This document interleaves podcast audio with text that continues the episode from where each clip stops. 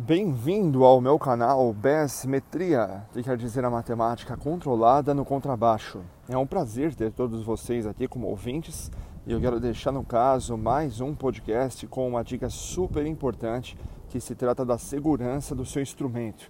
É isso mesmo, muita gente às vezes acaba tendo um investimento bem salgado com o seu contrabaixo, o seu instrumento de corda principalmente, que são instrumentos muitas vezes, dependendo da madeira, pesados e aí, ao colocar, no caso, em correias, ao se movimentar nos palcos, pode ser que ele escape.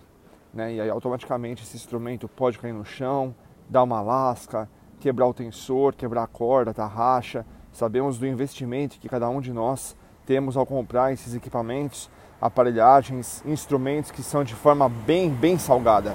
E é por esse motivo que eu quis deixar esse podcast, porque eu tenho certeza que ele realmente vale a pena é, passar para vocês esse conhecimento. Quem já no caso conhece sobre o strap lock, tudo bem. Então esse podcast ele vai ser só como um complemento para você daquilo que você já sabia. Mas se você no caso não conhece, sugiro que até você coloque no Google a palavra strap lock, né? E você vai entender a figura, né, que vai mostrar o Google sobre os diversos tipos de strap lock existentes que tem no mercado. Existem os mais em conta e mesmo os mais caros.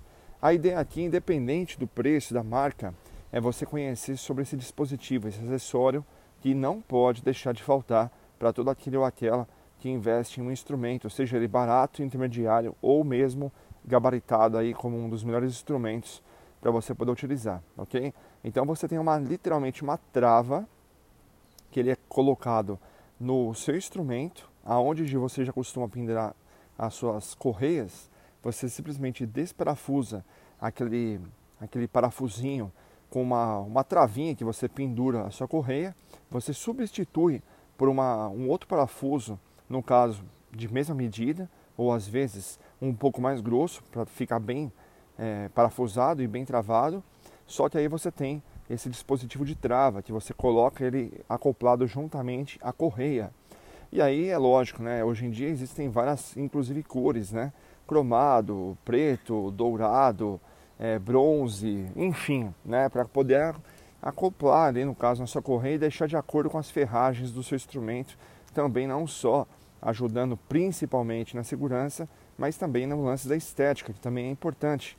Né? Nós que tocamos na noite, etc. Tal, precisamos desse suporte de segurança, mas também que não, não interfira também na, no, lance caipira de se usar uma correia que não combina com o seu instrumento, né?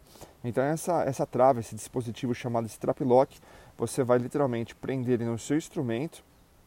A outra parte do strap lock você usa como uma trava na sua correia. Alguns são de clique, outros são de puxar e encaixar, outros são de rosquear, mas não importa. O strap lock ele vai realmente ajudar você a ter essa versatilidade do seu instrumento bem preso e se você tiver que ficar se movimentando, ainda mais aqueles que ficam fazendo parafernália no palco, né?